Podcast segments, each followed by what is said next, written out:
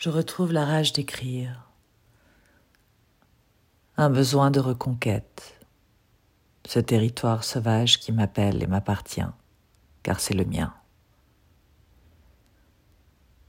J'évalue son périmètre et la valeur de son épiderme.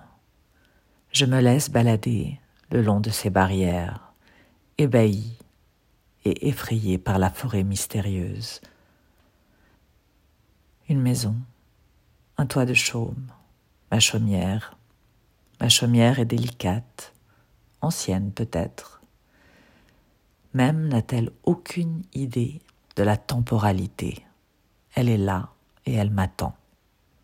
Je la regarde de loin, car je sais qu'en son sein, je trouverai le repos, le refuge et les désirs attentionnés qui m'attendent, prêts à me vivre, à me partager.